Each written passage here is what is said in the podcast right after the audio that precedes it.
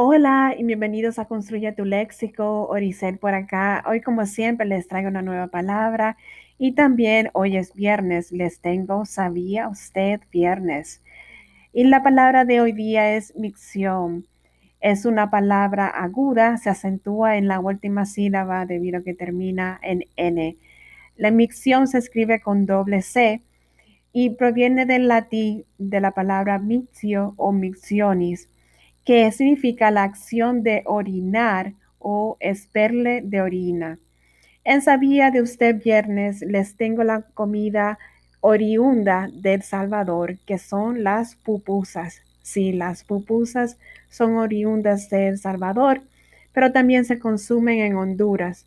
Son tipo de tortillas hechas con frijoles fritos, se pueden acompañar con ensaladas, con chicharrón, con queso, con lo que usted desee.